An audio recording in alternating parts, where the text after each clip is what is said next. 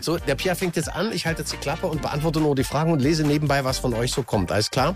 Äh, also nochmal, habt ihr, Buch ist toll. Wir reden, ah, Diana, das ist ganz lieb von dir. Wir reden jetzt aber, glaube ich, nicht über das Buch. Ich bin gespannt, was Pierre für Fragen stellt. Also seid so lieb. Es geht darum, Fragen zur Burg, zum Kostüm, meinetwegen zu meinem Buch, äh, zu eurem Leben, äh, zur Bildung in Sachsen oder zur Bildung in Deutschland. Es sind ganz viele Themen, die wir hier haben, an einem bunt gedeckten Tisch von Sachsen Lotto.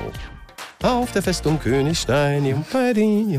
So, also ich, ich kann. Okay, oder wir, wir, unterbrechen. ja, wir, wir legen los, wir legen, wir legen das. Direkt los. Ich höre nie auf zu labern. Okay.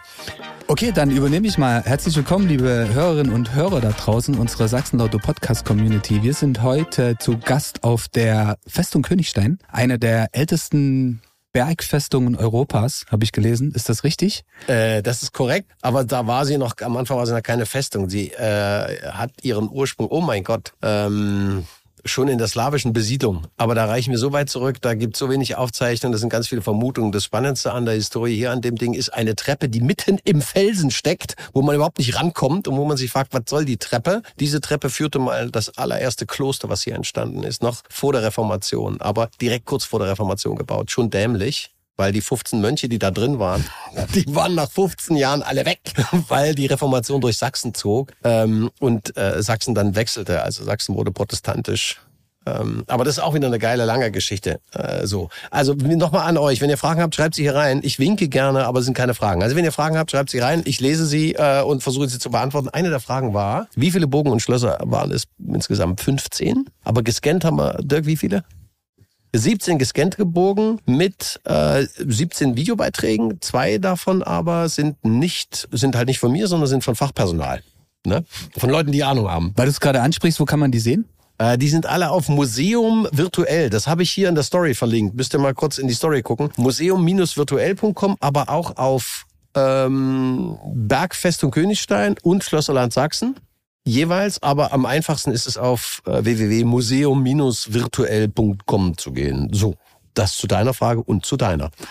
Okay, ähm, sind wir ganz kurz ein kleines Stück zurückgegangen in der Geschichte, aber ähm, ja, vielleicht machen wir erstmal eine kleine Vorstellungsrunde. Also ich bin wie immer der Pierre, freue mich, dass ihr zugeschaltet habt und dass ihr reinhört. Äh, wir haben heute einen prominenten Gast und zwar begrüße ich heute Hendrik Durin. Und zwar, ich weiß gar nicht so richtig, wo ich dich einordnen kann oder soll. Weil ähm, wir haben vor ein paar Tagen telefoniert, das war so viel Input und auch Ja. alles, was ich lese, so, du hast so eine breite Range, ja, was du bist und was du kannst. Da würde ich vielleicht später auch generell im Laufe des Podcasts nochmal eingehen. Aber ja, stell dich gerne im Intro kurz vor. Wie bist du in den Sommer gestartet? Wie geht's dir? Wie war die Pressekonferenz heute, außer dass wir super schönes Wetter haben? Wir gucken hier Richtung Elbsandsteingebirge, Ge Gebirge, nicht Gebäude. Ja, Das ist schön. Wir wollen immer gerne Leute einordnen. Ne? Mhm. Das ist so ein Bedürfnis von uns. Ich will immer gerne Leute nicht einordnen. Ich lasse immer gerne alles offen und ähm, in jede Richtung. Weil wenn ich glaube, ich kann jemanden fassen, dann wird's ganz schnell irgendwie langweilig, weil ich denke, jetzt kenne ich den. So, ah ja, das ist ja der und der Typ. Das machen wir gerne. Äh, machen wir inzwischen in den Medien ganz oft, dass wir so, wir kategorisieren, packen den da rein und dann sagen, ach, das ist der und der Typ. Äh, finde ich jetzt gut oder finde ich jetzt schlecht? Dass wir uns so gleich positionieren können, ob wir es gut oder schlecht finden. Und wir verlieren so all die anderen Reize. Äh, ich ordne mich selber jetzt auch nicht ein. Hier war kurz eine Frage, und zwar meine Lieblingsburg im Moment ist es Gnannstein. War eine der Fragen hiermit beantwortet, ist, ist finde ich wirklich super. Obwohl es die kleinste, kummeligste Burg ist, aber die müsst ihr euch als allererstes reinziehen. Da gibt's ein sehr schönes Spiel, das heißt äh, Bares für Gnannstein. Ich bin von Hause aus Schauspieler. Ähm, habe das studiert vier Jahre lang, habe dann Musical noch im Nachgang studiert, bin ein Wende. Äh, studiert Student. man das so schnell? Vier Jahre Schauspiel? Ja. Also ich habe studiert, ich habe mir ein paar mehr Zeit gelassen. Was hast du, äh, Medizin studiert? Nee, Jahre, Sportwissenschaft, 14 Semester Sport, Sportwissenschaft, ja. Aber ich bin im Winter halt immer unterwegs gewesen zum Sport treiben. Deswegen hatte ich eigentlich nur den Sommer, um wirklich. Eben, also du hast eine praktische Anwendung gehabt. Ja, wir hatten ja. das alles immer gebündelt. Also wir hatten von früh um acht bis abends 22 Uhr ging unsere, unsere Ausbildung jeden Tag. Mhm. Und da gehört halt von früh Bewegungstraining, Akrobatik, Fechttraining, äh, dann Einzelunterricht in Sprecherziehung, Gruppenerziehung, Gesangsunterricht, Tanzunterricht. Dann hast du Szenenstudien, Gruppenstunden, Einzelstunden, was weiß ich noch alles. Was bis zwei Jahre an der Schule, bis dann noch mal zwei Jahre am Theater. Also das ist eine, sagen wir mal so, eine hocheffiziente, extrem intensive äh, Studienausbildung, die du da hast. Mehr als vier Jahre wäre dann auch wieder Quatsch. Mhm. weil du die eigentlichen Meriten, die Techniken lernst du innerhalb von zwei, drei Jahren. Aber die eigentliche Erfahrung der Anwendung der Techniken des Spielens, die erlangst du dann wirklich beim Praktizieren selber. Ich habe Musical studiert im Nachgang noch. Ich habe nach der Wende nicht gewusst, was ich am Theater soll, weil es, es war nicht mehr der Ort der Kunst,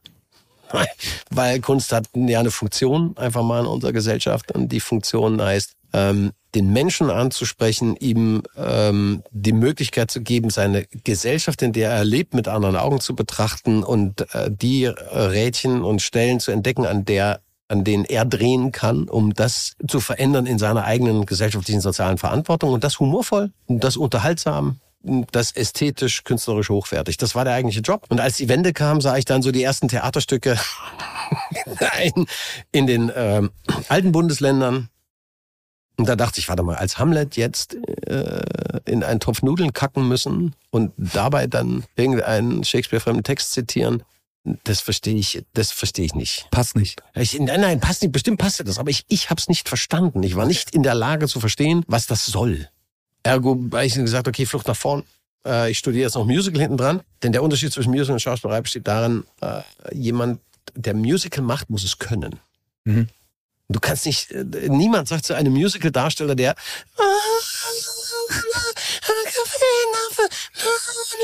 da sagt jemand, du bist kein Musical-Darsteller, weil du kannst nicht singen. Aber bei einem Schauspieler, der halt einfach seinen nackten Arsch zeigt, oder jemand, der auf einer Bühne steht und seinen nackten Arsch zeigt und in die Nudeln kackt, sagt man, er ist ein Schauspieler. Ja, warum? Weil er auf der Bühne steht. Mhm. So sagen, immer weiter. Und deswegen, ich da Flucht nach vorne, äh, mach Musical, da geht die Post ab, wenn du es kannst.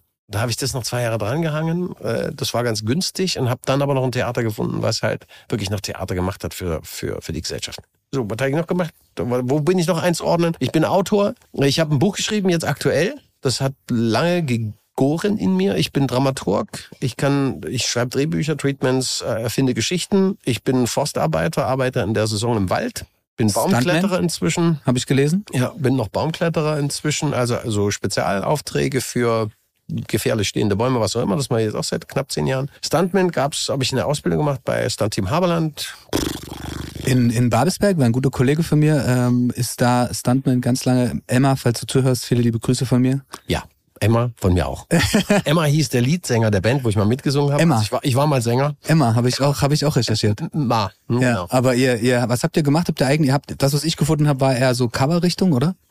Äh, na, also äh, Sorry, wenn ich jetzt was Falsches erzähle. Die Band Emma, die Band Emma ja. hat ganz viel Cover gemacht, aber auch viel eigene Sachen. Also zu Anfang sehr viel eigene Sachen, aber es ist halt in Deutschland, wenn du aus Thüringen kommst, relativ schwer, dich durchzusetzen. Mhm. Äh, selbst wenn der äh, Bandsänger äh, Emma eben mal mit Verona Putten an der Badewanne saß. Auch das hat, das reicht nicht unbedingt aus, um du musst diesen Glücksmoment haben, dass die Tür aufgeht. Vor Dieter oder nach Dieter? Äh, oh Gott, vor Dieter. Warte mal, wie kommt man auf Baumkletterer? PA Franke 27 weil ich sehr großen Respekt vor Höhen hatte früher. Also ich hatte keine Höhenangst. Mein Vater hatte Höhenangst, aber so Höhen selber, mh, hm, blöd, klettern selber und äh, mh, hm. ich hatte sehr großen Respekt, keine Angst, aber so ja. Und es war eine Herausforderung, eine Aufgabe, äh, wo ich gesagt habe, ich glaube nicht, dass ich das in meinem Leben machen kann. Deswegen habe ich es gemacht. Also ich provoziere mich gerne selber, wenn sonst kommst du ja nirgendwo hin, langweilst dich irgendwann mit dir selber, wenn du nur das machst, was du kannst. Noch einordnbar, keine Ahnung. Ich lebe gerne, ich mache gerne was für mein Land, vor allem für mein Sachsenland. Mhm. Bin gerne Sachse, ich bin gerne Deutscher. Äh, ich bin hetero. Du wohnst in Leipzig, richtig? Ja. ja, ja. Äh, ich wohne in Leipzig, bin da geboren, war nur 10, 15 Jahre weg zum Job, Zeugs. Ja, ich versuche gerne Fakten zu finden, die ähm, humorvoll aufzubereiten. Von Fake-Sachen halte ich nicht so viel, außer sie sind reineweg unterhaltsam. Ja. So, vielleicht das. Hm. Aber ähm, würdest du, sagen wir Oberbegriff Künstler? Freilebender oder freischaffender. Freilaufender. Freilaufender Künstler. Freilaufender Künstler zum Abschluss freigegeben. das ist schön. Sag mal, bist du nicht, bist du nicht freilaufender Künstler? ja, gut. Da ist meine Flinte. Darf man dich streicheln? Darf, Nein, man, darf man das streicheln? okay, pass auf, dass ähm, vielleicht um die Einleitung nicht zu weit ausufern zu lassen. Wir haben ja heute. Ach, das war alles nur Einladung. Ich war jetzt schon. Ja, wir haben noch, wir haben noch ein bisschen was vor. Du hast doch die ein oder andere äh, Sache schon erwähnt, die ja noch auf meiner To-Do-Liste steht. Oh. Also ein bisschen gescriptet habe ich es trotzdem. Aber vielleicht um mal vorwegzunehmen, habt ihr auch davor drüber gesprochen. Virtueller Schlösserrundgang. Ja. Ähm, wir haben es eingangs schon so ein bisschen erwähnt, wo man es finden kann. Äh, wie kam es dazu? Klär unsere Community mal auf. Also das korrespondiert ein bisschen mit einer Frage, die jetzt hier gerade gelaufen ist. Ähm, die eigentliche Geschichte, wie ist die eigentliche Geschichte von diesem Burg, von diesem, diesem Schloss jetzt hier? Das ist, das hier ist eine Festung. So ähnlich wie, wie, wie man eine Geschichte eines Schlosses einer Burg erklären kann, und so ähnlich ist das. Es sind multiple Einflüsse, die dazu führen. Es gibt jetzt nicht den konkreten Anlass. Es gibt die Initialzündung, das ist der Gleiber, das ist eben Museum virtuell, da steht immer dafür. Aber das fängt halt von vor, vor zehn Jahren fängt das an mit einer Kinofilmidee seinerseits, mit Hörbüchern, die er macht. Er arbeitet unfassbar viel für Jugendarbeit, in dem Fall eben für Pfadfinder, wo jetzt eigentlich schon machen wir wieder Pfadfinder, was ist das? Ähm, Pfadfinder ist halt wirklich eine, eine, eine Organisation, die sich auf die Fahnen geschrieben hat, jungen Menschen die Möglichkeit zu geben, auf eine andere Art und Weise ins Leben einzutauchen, als direkt in den Konsum.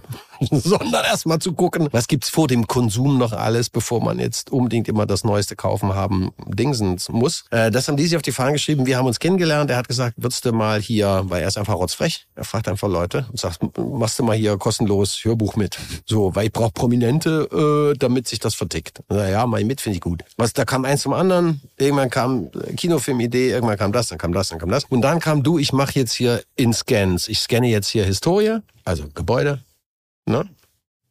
Würdest du da mitmachen, so als Anchorman, als der, der da vom Teleprompter vorliest? Dann habe ich gesagt, Teil 1 ja, Teil 2 nein. Mhm. Äh, was war jetzt Teil 2? Teleprompter. Ähm, sondern ich würde das gerne freigestalten, ich würde das gerne filmisch machen, ich würde es gerne unterhaltsam machen. So wie ich das als Kind gerne gehabt hätte, du möchtest das machen. Ich gesagt, ja, komm, lass uns das machen. Dann, als wir angefangen haben zu arbeiten, haben wir festgestellt, oh, guck mal, ist umfangreicher als gedacht. Mhm. Ja, machen wir trotzdem. Ja, dann haben wir das trotzdem gemacht. Dann haben wir jetzt halt ein ganzes Jahr daran gearbeitet, an 15 ähm, gemeinsamen Burgen und Schlössern. Die Scans hat er separat gemacht und die, die Filmdrehs haben wir gemeinsam gemacht. Ja. Jetzt klingt es ja aber sehr, sehr guide-lastig, wenn ich das mal in Anführungsstrichen... Guide-lastig? Was meinst so, du damit? So dieses Guiding durch eine Tour oder, oder, oder dieses Darstellen der, der Burg oder der... Ja. Also du oder anders gefragt, du erzählst ja auch Geschichten währenddessen. Ja. Also ich habe mir, ich weiß ist nicht, Guide-lastig, Ist Guide-lastig was Doofes? Nee, nee, gar nicht, gar nicht, gar okay. nicht. Aber ich finde halt so, ich dachte anfangs, wo ich von dem Projekt gehört habe, okay, ihr habt halt eine klassische eine Führung. Museumsführung, da latscht so ein Depp der glaubt, das hast dass, du gesagt, dass aber er Promi ist, der latscht da durch so eine langweilige, verstaubte Burg durch und sagt, äh, hier ist äh, der Keller. So, ja. Äh, hier ist der Dachboden. So, gebaut 1451 durch, keine Ahnung. Aber genau. es ist ja eben genau nicht. Du erzählst ja trotzdem schon die ein oder andere witzige, interessante Geschichte. Es gibt so eine, die dir besonders in Erinnerung geblieben ist. Ich habe vorhin bei dem Kollegen Dirk im Radiointerview von der besagenden Brücke hier unten gehört, im Eingang. Die rote Brücke? War es die rote Brücke? Er nickt gerade. Ich glaube, die war's. Oder gibt es so eine Story, wo du sagst, so, wenn du zurückschaust auf die ganzen ähm, virtuellen Rundgänge, die ihr da zusammen gestaltet habt, das ist die Story, wo ich gerne immer dran denke? Ich merke mir die Frage, mein Akku kackt ab, Leute, es tut mir total leid. Äh, ich, muss das, ich, ich muss den hier ausmachen, weil ich muss ja nachher noch am Ende darüber berichten und ich habe kein Ladekabel dabei. Also ich habe mir die drei Fragen noch gemerkt, die ich jetzt noch gelesen habe, die baue ich dann noch mit ein. Äh, die kommen dann, wir müssen ganz kurz berichten, wo kommt der Podcast, wann kommt der Podcast? Ihr schaut am besten direkt bei den Sachsen Lotto Socials vorbei oder auf die Website. Sachsen Lotto Socials. Meta, Facebook, Instagram, wo auch immer ihr möchtet. Ich denke, so gibt uns zwei Wochen und dann ist das ganze Ding online. Und entdecke-sachsenlotto.de, aber ich denke, ihr seid eher auf Social Media unterwegs, deswegen Sachsenlotto, Facebook, Instagram, Follow, einschalten, reinhören. Wisst ihr was? Ich mache einen Post und verlinke das. Perfekt. Oder wenn es für dich okay ist, dann auch ein Kollaborationspost zwischen uns, also zwischen Sachsenlotto und dir. Collab. Das wird's. Perfekt. So, also äh, bis dann beenden war bei X. So. Okay, so. Liebelein. Zurück. Ähm, Wo war ja, ich stehen geblieben? Witzige also Story. Das, oder, oder generell Story, ja, die dir immer wieder einfällt. Das ist immer das, was man fragt, äh, dass man sagt, ach, hast du nicht die eine witzige Story, wo man sagt, ah, die ist ja total cool. Das funktioniert bei, bei Jimmy Kimmel immer super, weil die Leute gescriptete äh, äh, äh, Stories haben, die dann ja. überarbeitet wurden von Du meinst jetzt bei der Late Night Show? Genau. Ja, ja. Die von Autoren überarbeitet wurden, die dann das Ding zum Besten geben, dann hast du eingespielte Lacher und so weiter. Ähm, die, die, die Realität, das sieht irgendwie immer anders aus. Wir haben, wir haben ähm, es gibt Stories in den, in den Burgen. Hier jetzt auf Königstein gibt's die Story, wir sitzen direkt darüber über ein Pagenbett. Mhm. Das ist ein Sims. Der ist 60, 60 breit. Hier direkt jetzt So, unter hier, uns? Hier, da an der Außenseite. Okay, du okay. So, der ist 60 breit oder tief, in der Länge zwei Meter. Ja. Dort hat 18. Jahrhundert, 18. Jahrhundert, irgend so ein Grafen Depp nach einer durchzechten Nacht, irgend so ein Kammerdingens. Ja, also mit seinem Bett verwechselt. Und es war schöne, kühle Sommerbrise, was auch immer, riss da das Fenster auf und legte sich auf diesen Sims. Aber der äh, Punkt ist, es ist kein Erdgeschoss.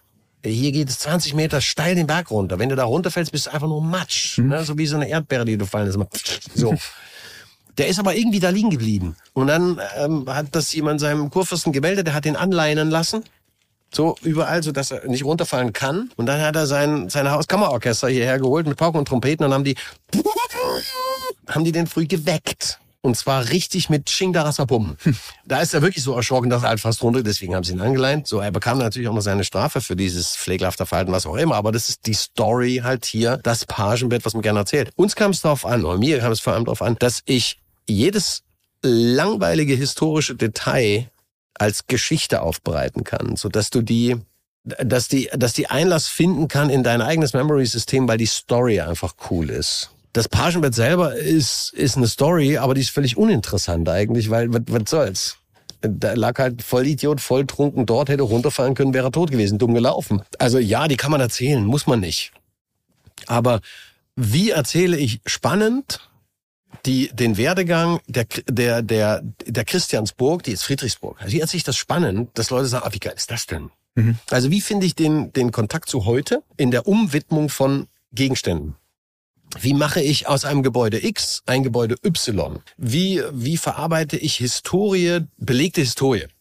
Wir können nicht alle Gebäude abreißen, die in der Nazizeit von den Nazis, also die im Dritten Reich von den Nazis missbraucht wurden. Für Deportation, für Urteile und so weiter. Das können wir nicht machen. Also wir müssen sie umwidmen. Wie passiert sowas in der Historie und wie passiert das heute? Mit Schulen zum Beispiel, so dass ich an die Kids rankomme, dass sie sagen, ah, das ist ja hier wie bei uns. Ach so, deswegen haben die das gemacht. Daraus mache ich Stories aus den langweiligen äh, Fakten, die, die man irgendwie hat und versuche daraus keine Fakes zu machen, bei den Fakten zu bleiben und äh, dennoch so, dass es halt, dass es halt wirklich interessant ist. Und da gibt's da gibt's Dutzend äh, Wesen, Wesenstein. Wesenstein, Wesenstein. Wesenstein hat ein Tor, eine Tür und eine Klappe. Stehst erstmal davor und sagst, ja, Tor, Tür, Klappe, geh mal rein, gucken wir uns das an oder was oder wie. Sagst du, nee, halt, stopp, stopp, stopp, stopp, stopp, stopp, stopp. Erstens, hier führt doch eine Brücke zu dem Tor, der Tür und der Klappe.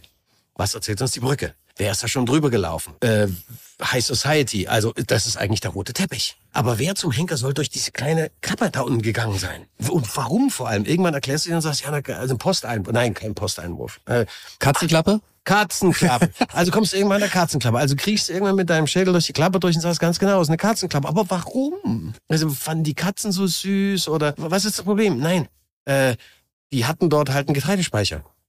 Die hatten dort eine eigene Brauerei. Äh, die mussten also Getreide lagern, die mussten Hopfen lagern, die mussten, mussten, mussten. Und da, wo halt Getreide und wo Brot und wo das und dies und jenes ist, sind Mäuse. Wie wirst du der Mäuse Herr? Durch Katzen. Aber so viel Katzen kannst du ja nicht in deinem Schloss halten und Katzen sind eigensinnig. Die sagen nicht, oh, ich bleib jetzt mal hier, sondern die gehen wieder raus. Also müssen die raus und reinkommen.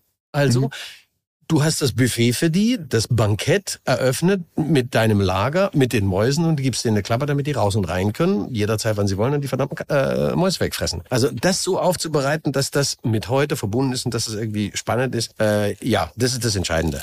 Also auf jeden Fall mal reinschauen, weil ähm, Da haben wir bei jeder Burg. Bei fast jedem. Es gibt ganz, ganz wenig Filmchen, die wir gemacht haben, wo, wo ich sage, oh, hier ist mir jetzt nix eingefallen. das gibt's kaum, oder? Also es gibt's schon. Ähm, äh, gut, da habe ich dann zwei Filme weggelassen. Bei der Moritzburg. Da gab's einfach so, Moritzburg hatte ich wirklich, ich hatte 50 PDF-Seiten Text und klein gedruckt. für wie, für wie lange gehen die im Schnitt? Äh, für, für zehn Objekte hatten wir zehn, nee, die haben uns auch nur acht geschickt sogar. So. Äh, für, für acht Objekte so 50 Seiten, aber wirklich zweispaltig. Ähm, jede Seite bedruckt und hier und da mal ein Bild dazu. Und ich dachte, was soll ich jetzt mit dem Datum vom Verkauf des der einen Feder, was soll, was soll ich da Ach, Infos zum, zum, Nee, zur Burg oder Infos zum zur Schloss. Burg. Ja, ja. Und dann nur zum, zu einem Zimmer, Federzimmer, Federbett, was auch immer. Habe ich Informationen, aber ich dachte, was soll ich damit machen? Ist, und ich komme noch nicht mal ans Bett ran, ich kann es noch nicht mal filmen, weil das halt abgeriegelt ist, hermetisch Mhm. Ja, abgeriegelt ja. ist, damit es nicht kaputt geht. Und da, da da habe ich dann zwei weggelassen, einfach weil ich gesagt habe, hier finde ich jetzt wirklich nichts mehr, äh, wie ich das spannend machen kann. Aber wir haben immer noch acht Objekte gefunden, wo ich gesagt habe, ja, da habe ich den Dreh raus. Sechs oder acht, bin mir nicht mehr sicher. Da habe ich den Dreh raus. Manchmal gehe ich auch komplett artfremd. Hm. Komme also, dann plötzlich mit einer Ballade von Schiller um die Ecke. Also trotzdem viel behind the scenes, oder? Also du gehst jetzt nicht hin und sagst, okay, ich ist genau das, was ihr eh seht, wenn ihr vorbeikommt, oder erzählst du was ringsherum, oder? Naja, also wenn ich zeige, was man hier sieht, ist schon wieder langweilig. Das meinte ich so. Also du erzählst eben halt die Story dahinter, weil das ist ja genau das, was die Leute eben nicht sehen. Ähm, ähm, zum, zum, also die Story dahinter, wie kann man sich das vorstellen, Dirk? Wie kann man sich das vorstellen? Ich weiß es nicht. Also vielleicht doch für alle, die zuhören, da drüben sitzt dein Kollege, der Dirk. Ähm Und quatscht dir nebenbei immer, ja? Ja. Er sitzt hier auf den billigen Plätzen, setzt sich neben Gersten einfach mal hin und, und labert Zeug, ja? Wir arbeiten hier hart. Ich esse nebenbei noch Bonbons. Mm. Also wir haben, ja, hier immer. Also ich denke, es lohnt sich auf jeden Fall mal reinzuschauen und ähm es sind Querverbindungen. Ich glaube, das ist das, das hat mir mein Vater früher beigebracht. Der hat gesagt, wenn dich jetzt zum Beispiel, keine Ahnung, Mathematik nicht interessiert, aber Geschichte, dann guck doch mal, wer Gauss war. So, und da habe ich mich also mit Gauss auseinandergesetzt. Und plötzlich wurde Mathe interessanter, weil dieser Gauss, dieser Typ, als Kind sein Mathelehrer einfach mal einen Stinkefinger gezeigt hat. Hm. Weil der Mathelehrer gedacht hat, so, ich brauche jetzt mal Ruhe. Ich gebe jetzt mal den dummen Kindern die Aufgabe, die Zahlen 1 bis 100 zu addieren. Mhm. Da haben die eine Stunde zu tun. Und der Gauss war halt nach einer Minute fertig. Und da hat er gesagt, du spinnst wohl. Wie geht es? Das ist bestimmt falsch. Nein, es war richtig. Weil der Gauss halt clever war. Wisst ihr, was er gemacht hat? Und das ist auch heute noch eben so geil. Du musst nicht das Vordergründige gleich nehmen und die Aufgabe so wie sie ist, sondern einfach mal ganz kurz durchdenken. Der hat aus dieser Kack-Additionsaufgabe, der Lehrer hat mal gesagt, addiert die Zahlen. Der hat sich gesagt, ich kombiniere das, ich mache da eine Multiplikationsaufgabe draus.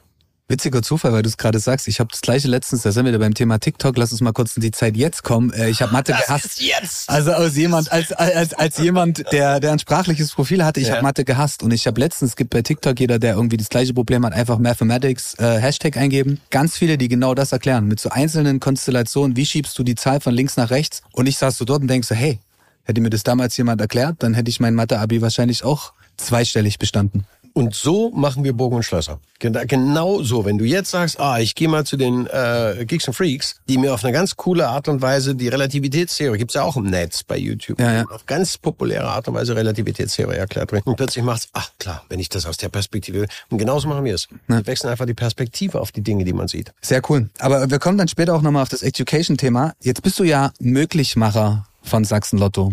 Die haben mir die Chance gegeben. Die haben dir die Chance also gegeben. die sind die eigentlichen Möglichmacher und sagen mir, willst du was möglich machen? Das ist, also, ja, es ist cool. Das genau. Ist Bevor ich es erkläre, willst du es vielleicht einleiten, nee, um was du, es dabei geht? Also Sachsen Lotto also hat... Der Pierre erklärt euch jetzt mal, äh, wie das mit dem Möglichmacher geht. Bei Möglichmacher hat dir Sachsen Lotto die, die Summe von 5000 Euro zur Verfügung gestellt und du durftest als Möglichmacher diese Summe spenden. An ein Projekt deiner Wahl. Und das war welches? Mhm. Klingt auch wieder geil. Also im Prinzip, ähm, die könnten auch direkt hingehen, könnten sagen, okay, es gibt die und die und die Sachen. Ähm, wir, wir schicken das Geld dahin, fertig Ausschluss. Könnte man auch machen. Der, der, man könnte jetzt unterstellen, sagen, der Sachsen-Lotto will auf sich aufmerksam machen, will damit Werbung für sich selber machen. Äh, man kann aber auch feststellen, wenn man das wieder mal aus einer anderen Perspektive sich anguckt, sagt, naja, damit machen sie ja auf Projekte aufmerksam. Also sie machen über jemanden, den man in der Öffentlichkeit anders sieht, weil der ist jetzt Musiker oder der ist Wissenschaftler oder der ist, die ist äh, eine Ärztin, Professorin, Lektorin, was auch immer. Äh, die haben nochmal ein ganz anderes Klientel, Leute, die sich vielleicht damit gar nicht beschäftigen und denen wird plötzlich ein Projekt ähm, offeriert, was sie bis dato nicht kannten. Meins ist das Kinderhospiz äh, Bärenherz in Leipzig, also ein Ort für Kinder, die sterben, für deren Familien, die mit, finde ich, eins der eins der schlimmsten Leiden oder das schlimmste Leid mit erfahren, äh, was du so haben kannst, wenn du ein Kind in die Welt setzt, du das zwei Jahre schon mal großziehst, alle Freuden schon mal und natürlich auch alle Schwierigkeiten erlebst und dann plötzlich eine Diagnose bekommst, dein Kind ist sterbenskrank, das wird noch ein halbes Jahr leben. Oder zwei Jahre oder vielleicht drei Jahre. Das finde ich, ist, es ist furchtbar. Daran kann man nichts kleben, machen, sonst irgendwas. Das Einzige, was man tun kann in der gesellschaftlichen Verantwortung, in der Solidargemeinschaft, zu sagen, wir ich möchte versuchen, diesen Menschen in der Zeit des Leidens Zeiten zu ermöglichen, äh, wo sie Entspannung finden können, wo sie vielleicht doch die Möglichkeit haben, aufgrund von etwas mehr Entspannung, äh, hier und da einen Lichtblick, eine Schönheit noch zu sehen im Leben. Sie wissen, das und das wird passieren. aber dieses Hospiz gibt ihnen die Möglichkeit, ihnen diese Tagesarbeit abzunehmen, weil man darf sich nicht nur vorstellen, das Kind wird sterben, sondern man muss sich den Alltag, die Routine vorstellen, die stattfindet. Das heißt, verpflegst, versorgst, umsorgst dein Kind 24 Stunden.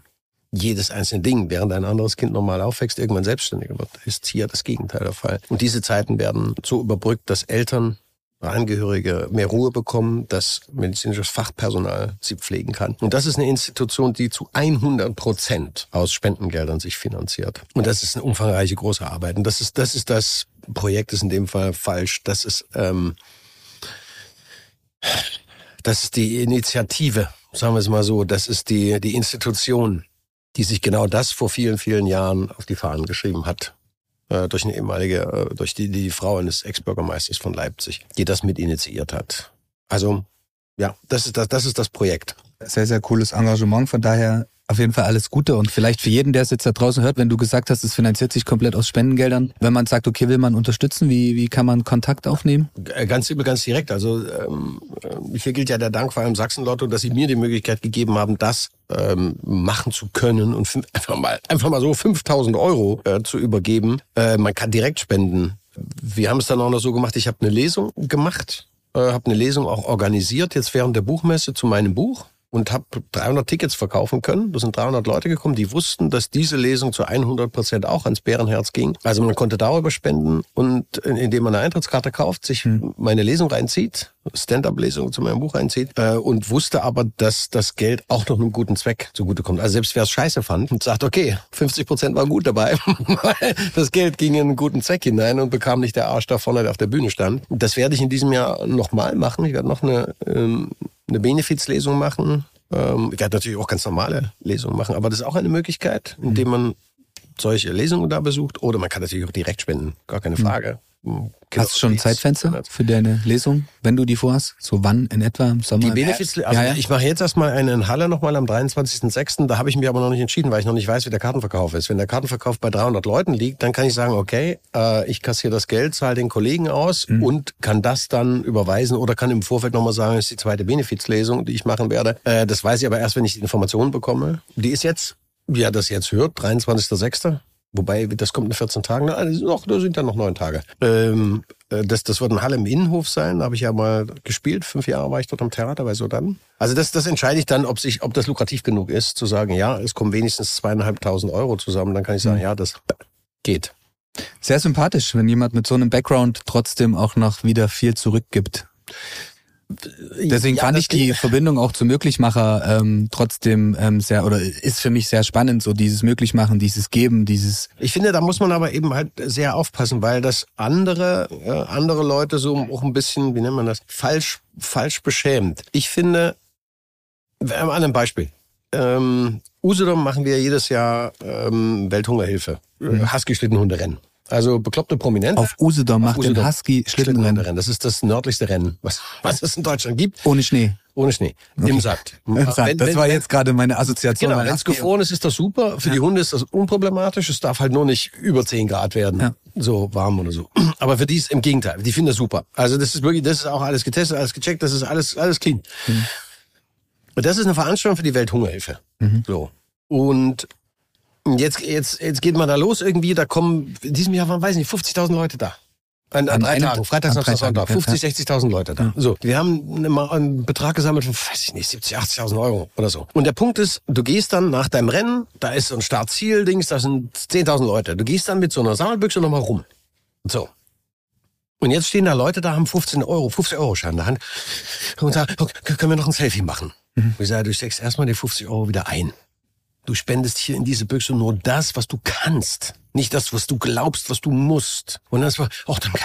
Da gibt es ganz viele, die, die glauben, also falsch beschämt worden sind, die glauben, oh, ich müsste das jetzt auch. Nein, nur das, was du kannst, sollst du tun. Und deswegen ist das jetzt gar nicht so eine heroische, äh, tolle Leistung, äh, dass man sagt, wenn man in der Lage ist, das zu tun, soll man es gefälligst machen. Wir leben in einer Solidargemeinschaft. Mhm. Wir leben in einem Land, was genau davon lebt, dass wir miteinander leben. Und wer die Chance und das Glück hat, eben sich das erarbeitet zu haben, dass er diese Option der Einnahme alle hat, so wie ich sie habe, dann sollte er es gefälligst tun. Also ich glaube, es ist eher eine stinknormale Verpflichtung und sollte nicht dazu führen, dass andere Leute, die dazu gar nicht in der Lage sind, sich entweder verschließen und zu sagen, ja, lass mich doch in Ruhe mit der Scheiße, mhm. oder denken, sie müssen mehr, als sie können. Deswegen, ich würde das immer in eine Relation setzen und sagen, ja, dazu sind ja diejenigen, die in, in, in dieser Art und Weise ihr Geld verdienen können oder in der Öffentlichkeit stehen, auch verpflichtet. Das ist einfach deren Job. Deswegen ja. bin ich da eher so, wie so, ja, gehört sich einfach so. Ist, ist eine, ist eine Ganz klar. Verpflichtung. Und ich darf jetzt hier für ganz für umsonst, darf ich jetzt hier so. Ich sehe schon, du hast, du hast auf jeden Fall Hunger. Ich kein Frühstück so. und kein Mittag. Ich habe noch nichts gegessen. Und ich hab, aber ich habe noch nicht mal einen richtigen Cappuccino mit dreifach Espresso da drin. Ich sterbe gleich. Okay, okay, pass auf, dann. Ähm, nein, nein, nein, wir haben Zeit, entspann dich. Okay, entspann dann. Wir müssen nur immer zwischendurch hier irgendwas snacken. Also du hast auch hier noch, guck mal, wir haben hier schöne äh, Glückskekse ja, von Sachsen Lotto. Hast du schon probiert? Schon und hab mit Frank schon, mit Herrn Schwarz. Du kannst aber gerne währenddessen einen öffnen und schon. Oder? habe mit ihm schon diskutiert, ob der Spruch stimmt, den er da hatte. Und da hat er nämlich, mein Glücksspruch hieß, äh, jede neue Situation erfordert eine neue Architektur. Und mhm. da das stimmt nicht. Und darunter stand irgendwie noch Sachsen-Lotto macht's möglich oder irgendwie so. Und da hatte, wollten wir diskutieren, auf ja, stimmt, es fehlt das Adjektiv. Jede historische neue Situation erschafft neue Notwendigkeit einer neuen ja. Architektur. Das war schön, das war sehr schön. Und was? Aber das stand nicht auf dem Zettel. Wenn ich separat, nein, wenn ich separat, wenn ich separat das Ding aufknacke und dann nur lese, jede neue Situation erschafft eine neue Architektur oder bedarf einer neuen Architektur, sage ich nee, nee. Das ist, äh, das ist Kerstin im Hintergrund, ne? Ja, ja, ja. Was hast denn du gezogen? Äh, ey, ich wollte dich nicht unterbrechen, aber das passt super gut zu dem, was du gerade eben erzählt hast. Ich habe jetzt hier, liebe Community, ich habe mir jetzt auch einen Glücks Glückskeks geöffnet. Ähm, bei mir steht, in den kleinsten Dingen zeigt die Natur die allergrößten Wunder. Mit Sachsen-Lotto blüht Sachsen auf. Finde ich gerade sehr gut beschreibend zu dem, was du eben gesagt hast. Wenn man die Möglichkeit hat, was Gutes zu tun, sollte man das auch machen. Egal, wie groß es ist, weil du gerade gesagt hast, so 50-Euro-Schein, okay, du tust jetzt nicht den 50-Euro-Schein da rein, es reichen vielleicht auch fünf. Genau, das Weil du willst mit einem guten Gefühl da weggehen. Genau, genau, und das andere ist das, was du kannst. Meine Aufforderung ist das aber, glaube ich, auch das, also in zweischneidig, was finde ich ganz anders. Meine Aufforderung ist dann, ist das, es, es reicht doch schon. Also meine, meine gute Tat als Nachbar kann doch sein, ich lächle einfach mal meinen Nachbarn an. Oder ich sag mal, guten Morgen. Schon, schon das ist, finde ich, das ist schon unfassbar viel, wenn du sonst wie so ein Muffel früh aus dem Haus gehst. Oder hast du wirklich mal, keine Ahnung, der Nachbar irgendwie schwere Taschen, die Nachbarin schwere Taschen, sag, ich bring's ihm mal hoch. Irgend dieses, dieses normale Kleine im Alltag, das ist schon Solidarität.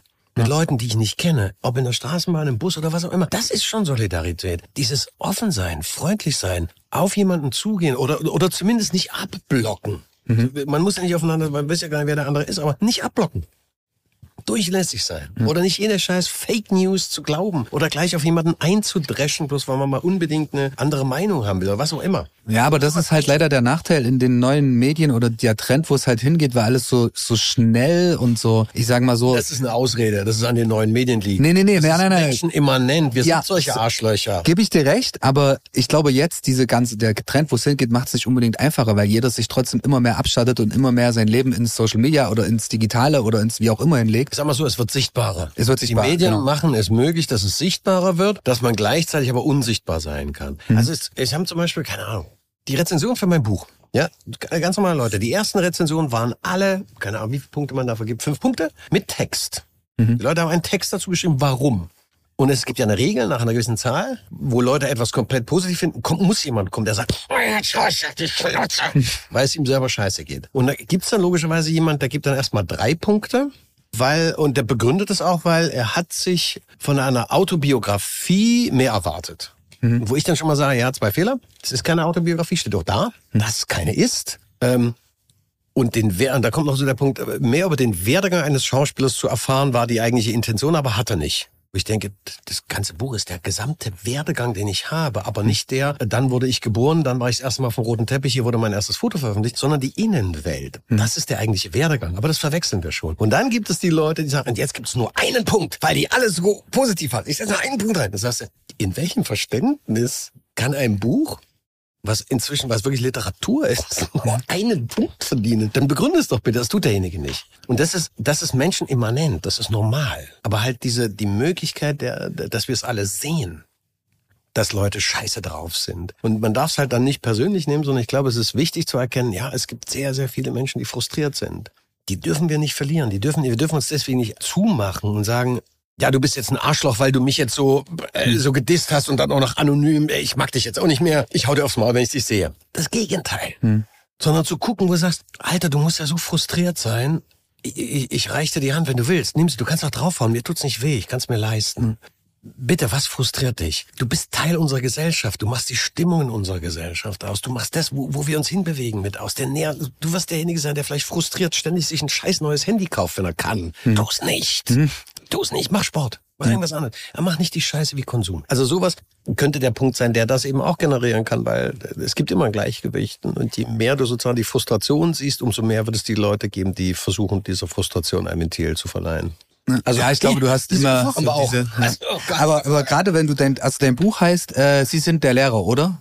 Genau. Und ich habe eine, also eine sehr bekannte äh, Plattform hab über, hat über dein Buch geschrieben, zwölf autobiografische Episoden, die sich lesen wie die Geschichten eines Freundes und folgt man seinen ungewöhnlichen Blickwinkeln auf vertraute Situationen, findet man sich vielleicht unerwartet selbst daran wieder. Ist genau das deine Absicht? Ja, klar. Also, weil es ist ja auch genau das, was du jetzt gerade so ein Stück weit halt äh, erläutert hast. Man hat da, danke, man hat da, also ich spiele mit dem Voyeurismus. Na klar, will ich da auch. Irgendwas steht jetzt, ich bin auch nicht hier so unempfindlich. Steht irgendwas drin, was steht da? Ah ja.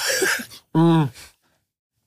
ähm, Helene Fischer ist jetzt das schlechteste Beispiel für mich, aber gut, das ist eine Frau, die was kann. Also, ich muss das ja nicht mögen, aber sie kann das. So, da steht eben als Überschrift, Sie trennt sich kurz nach der Geburt. Mhm. Und denkst, ach, na was denkst, was assoziierst du? Ja, sie von dem Backer getrennt, vom Vater des Kindes, ist doch klar. So, dann klickst du drauf, dann gehst du rein. Ja. Und was steht dann da? Vom Manager, weil sie gerade eine Pause macht. so funktioniert dieser Dreck. Das ja. ist unglaublich so. Und natürlich spiele ich also mit diesem voyeuristischen Gedanken, dass der Mensch daran gewöhnt ist, ah, ich will was über den Promi erfahren. Die meisten, die mich kennen, wissen, ich sehe mich nicht als Promi, ich sehe mich als Künstler und als Kulturarbeiter. Diese zwei Komponenten. Künstler bin ich, weil ich das kann, was ich mache und weil ich ganz oft den besonderen Blickwinkel habe. Und Kulturarbeiter bin ich, weil ich halt den Job mache. Punkt. So. Na, natürlich assoziieren viele andere, die dann das lesen, oh, jetzt erfahre ich was, ähm, mit wem der gepoppt hat. Äh, wie viel Frauen der hatte und ob er schon mal, ob er schon mal mit einem Schwulen im Bett war. Irgendwie so ein Dreck, oder? Als ob das wichtig wäre. Das steht da alles nicht drin. Wenn man anfängt zu lesen und wenn man plötzlich, wenn man da so reinkommt, man reflektiert immer mehr über sich selber, über, über die Schönheit des eigenen, was man erfahren hat im Leben, über diese, ja, teilweise humorvoll witzigen, katastrophalen Abgründe. Mhm. Also mein Leben ist eine Aneinanderreihung von Scheitern. Das sind auch, wissen auch viele nicht. Die sagen, ah, du hast ja Erfolg mit der Lehre und bla, bla, bla. Ich sage, guckt euch doch mal die Story vom Lehrer an. Mhm. Das ist die Story des Scheiterns. Bis zum Schluss. Mhm. Bis zum Schluss die Story des Scheiterns. Nein, war da Erfolg? Ja, nie gewesen. Mhm. Guck mal genau hin. Aber in der öffentlichen Wahrnehmung ist doch das Erfolgsformat schlechthin. Mhm. Ja, es war erfolgreich, richtig. Ja. Aber es ist keine Erfolgsstory. Ja, ich habe, weil du gerade sagst, erfolgreich. Ich habe gestern bei dem Podcast reingehört, den du mit, ähm, wo hilf mir, André, dem Journalisten. Alexander Nebe? Äh, Road to Glory. Ja, Alex genau. Und da habt ihr ja genau über das Thema gesprochen. Du hast auch gesagt, du hast irgendwie, glaube ich, äh, eine kleinere Auflage auf Empfehlung gemacht, obwohl du hättest keinen Film mehr verkaufen. Oder, ich glaube, aber, aber nein. Ich habe gesagt, also das, oh Gott. Wieder, es sind immer zu lange Stories. äh, ich weiß nicht genau welcher. Knauer, irgendein großer Verlag. Die Lekt da kamen zwei Lektoren dann auf mich zu und haben gesagt, oh, ey, würden wir wahnsinnig gerne machen. Hm. Wie siehst du das? Oh, hätte ich nie gedacht. Hätte auch nie gedacht, dass das ein Buch wird. Jetzt ist ein Buch. Hm. Ja, lass uns das machen. Wir redeten also schon, ja, haben angefangen zu lektorieren und zu sagen, wir würden gern suchen, guck mal, willst du das so und so, bla bla bla. Sag, ja, klar, klar, klar. Und dann war 14 Tage Funkstille. Ich weiß nicht so. so dann kam irgendwann der Anruf, na ja, nicht das falsch verstehen, wir finden das wirklich immer noch super, aber unsere PR- und Verkaufsabteilung, die wissen nicht, in welche Schublade das passt. Deswegen bin ich so ein bisschen allergisch auf den, wo ordnest du dich ein? Ordne dich mal ein, bitte, äh, in Reihe und Glied. Äh, die wissen nicht, wie sie es dann promoten sollen. Weil es ist jetzt weder eine Autobiografie, es ist äh, noch reine Belletristik. Es ist auch kein reiner Roman. Es ist unterteilt, wirklich in zwölf Episoden mit diesen Interviews dazwischen. Die haben keinen Begriff dafür. Deswegen tut uns leid, können wir doch nicht machen. Also kam es ja dazu, dass am Ende dann der, der kleine Verlag Kampenband dann den Zuschlag sozusagen bekam, das, das machen zu können. Und die müssen natürlich sehen, wo sie bleiben. Die können jetzt nicht 10.000 Stück drucken. So, wenn sie Pech haben und es funktioniert dann doch nicht oder es passiert gerade wieder irgendwas oder das Arschloch Putin zündet die Bombe oder was auch immer oder wir machen irgendeinen Drecksfehler in der großen Politik, dann, dann war's das. Dann haben die, was weiß ich, wie viel, 20.000 Euro ausgegeben und haben plötzlich Schulden. Also sagen die erstmal, ah, wir machen mal nur 2.000 oder nur 3.000 oder was auch immer. Das bedeutet aber, dass diese Bücher nie in einer Auslage liegen dass die nie vorne, du kommst in den Buchladen rein und siehst das Ding. Aufgrund der Stückzahl jetzt? Aufgrund der Stückzahl. Ja. Wie, soll das gehen? Rechnen doch mal aus. Es gibt allein, keine Ahnung, pro Großstadt zehn Thalia-Buchhandlungen oder fünf. Lass es fünf sein. Ja, wo die Auswahl halt massiv ist. Also da gehst du ja wirklich zwei Aber nur, Etagen mal, nur mal mathematisch, genau, nur mal mathematisch. Wie viele Bücher musst du denn drucken, wenn du deutschlandweit, lass mich lügen, 1500 Thalia-Filialen hast? Und du hast nur 1500 Bücher. Wie soll das gehen? Wie sollen denn dann in jeder Großstadt in einem Thalia Buchladen äh, eine Auslage von wenigstens tuk, tuk, tuk, tuk, tuk, tuk, fünf Stück sein? Das geht hm. ja nicht. Ja. Ergo können sie doch nicht sein. Ergo passiert dieser Dominoeffekt nicht, dass Leute das sehen und sagen, oh, geil, will ich kaufen und sagt Bescheid. Die Leute sehen es nur über Social Media, nur über Werbung, nur über Podcasts hören sie das mhm. oder halt über, über Talkshows oder was. Und die Talkshows dürfen aber das immer nicht zeigen. Also die öffentlich-rechtlichen nicht. ABB darf, wir können es mal in der, du kannst das in der Hand haben wenn du was vorliest und da kannst du es mal zufällig so durch die Kamera stellen. Sehen, was soll der Quatsch? Mhm. Also entweder wir reden über das Buch und präsentieren es, aber wir tun es nicht. Was, was soll der Quatsch? Aber es geht nicht. Das kann man, kann man nicht machen. Das sind andere Sendungen, sind anders. Also der NDR kann das besser. Oder Sachsenlotto macht es möglich, dass du genau jetzt fünf Sekunden hast, dein Buch zu beschreiben in genau einem Satz. Äh, einfach lesen. Aber das, das ist ja jetzt Audio. Ja, das ist Audio. Der Mensch ist audiovisuell. Na, ich habe letztens gelesen, wir nehmen knapp 90 Prozent der Infos durch Audio effektiv wahr. Aber guck mal, nach 45 Minuten hm. Ist die Frage, ob Leute noch aufnahmefähig sind, ob sie noch dran sind, ob sie schon am Arsch sind. Das musst du schon ausklippen. Ja, ja. Äh, vorher ein paar coole Sprüche haben, dass die Leute sagen, oh, der Typ ist geil, will ich weiterhören. Und plötzlich höre ich, oh, der hat ein Buch geschrieben. Oh, und jetzt muss gleich noch kommen, Sie sind doch der Lehrer oder heißt ja. das Buch. Ja. Also kaufen, bestellen, wo auch immer. Ja. Ansonsten funktioniert das nicht. Also Zeugs. Das ist auch mir vorhin aufgefallen. Ähm, es, es bringt nichts, so oft als möglich Sachsen-Lotto zu sagen. Das ist dann eher kontraproduktiv, sondern es ist immer, es ist der Moment, dass der, der Zuhörer, Zuschauer muss wissen wollen, was steckt dahinter, was steckt dahinter. Mhm. Und du sagst es immer noch, immer noch, immer noch nicht. Und plötzlich sagst du irgendwann mal Sachsen-Lotto. Mhm. Ah, ja, das sind doch die, äh, welche Farben, die hatten doch gelb und grün. War das nicht das? Ja, na klar. Oh, man müsste, oh, man könnte auch mal wieder, oh, das ist ein gutes, schönes Geburtstagsgeschenk. Sehr, sehr interessanter oh, Ansatz, weil genau das haben wir bei unserer Kampagne Road to Gold. Da begleiten wir verschiedene Influencer im Bereich ähm, neue olympische Sportarten. Und da war genau die Frage, wie machen wir es, beziehungsweise wir wollten mit Absicht weg von einem direkten Product Placement, so irgendjemand plakativ irgendwas aufsetzen. Und im Endeffekt, mit je mehr jungen Leuten ich drüber spreche, wenn es um dieses Projekt geht, ist genau dieser Effekt eingetreten. Ah, cool, das macht der Sachsenlotto. Dass du gar nicht mit der Tür ins Haus fällst, sondern einfach so diese ja, dass der Drive von, von, von Grund auf kommt von denen, wo du eigentlich gerade dich bewegst oder das, wo du hin möchtest. Das Ding muss geil sein, was du siehst. Mhm. Und du musst wissen wollen, wer das war. Genau. Und das ich glaube, so, das ist wieder die Transparenz. Und das, was du auch vorhin sagtest, so, du musst nicht immer dieses Aufgesetzte haben, um anzukommen. Im Gegenteil. Weil ich sag mal, ich, vielleicht so eine Frage, die mich mal interessiert, wo, wo siehst du jetzt so deine jüngste Zielgruppe? Ähm, ich meine, sag mal so, du bist ja schon in, lange im, im, im Showgeschäft. Im äh, Ur, Urgeschäft. Urgeschäft. Urgeschäft. Alarm für Cobra 11, verbotene Liebe. Boah, also ich hatte das, das Thema zum Beispiel mit Mailea auf dem Weg hierher. Sie kannte verbotene Liebe nicht. Gott sei Dank. das wäre jetzt auch ein Ding. Also die gab's wie lange? Gibt's die noch? Die gibt's seit 94 oder so ähnlich. Das ist eine Neverending Story. Das ist eine Daily Soap. Das ist eine, eine super Schule, um, mhm. um wenn du von der Schauspielschule kommst und dort frisch einstiegst, damals jedenfalls war das so, faszinierende Kameraschulung, die hm. noch bezahlt wird. Hm. also du hast einen Text, den lernst du, musst du sehr schnell lernen. Von einem Tag auf den anderen oder für eine gesamte Woche. Du hast ein Setup in einem Studio mit drei Räumen, die gleichzeitig bedient werden können durch vier oder fünf Kameras. Also alles gebaute Studioräume. Genau. Ja.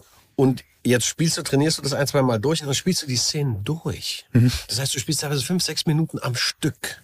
Das ist mega, das ist wie Theater, weil du du musst die ganzen Vorgänge wissen und wenn was passiert und das ist bei mir am Anfang passiert, meine Kollegin hat in einem Streitgespräch zwischen ihr und meiner Figur stellt sie eine eine Glas oder eine Tasse zu stark auf den Tisch im Wohnzimmer ab und es zersprang und es floss Wasser, was auch immer mhm. um. Ich konnte einfach im Spiel aufstehen, in diese Küche gehen, weil ich ja dort wohnte, mhm. einen Lappen holen, weil das ja funktionierte, mhm. einen Lappen nehmen, ein Wischtuch nehmen, dorthin kommen, das aufsammeln, abtrocknen, äh, die Glasscherben wegräumen, wieder rübergehen, die Kamera vor, ich sage die Kamera mit, wie geil ist das denn?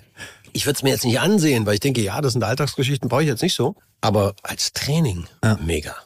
Ja, aber trotzdem hast du ja auch junge Zuschauer. Weil gerade wenn du gesehen hast, was, wenn du, wenn du live gehst auf Instagram, mhm. du hast vorhin gerade drüber gesprochen, so, hey, ich weiß, du solltest jetzt lieber in der Schule sitzen, aber. Ja, das, das verrät mir jetzt der Algorithmus, ja. äh, dass, äh, das ist wirklich erstaunlich. Insgesamt 80 Prozent der Leute, die auf dem Account unterwegs sind bei Instagram, sind zwischen 14 und was ist da das Maß? 55, glaube ich.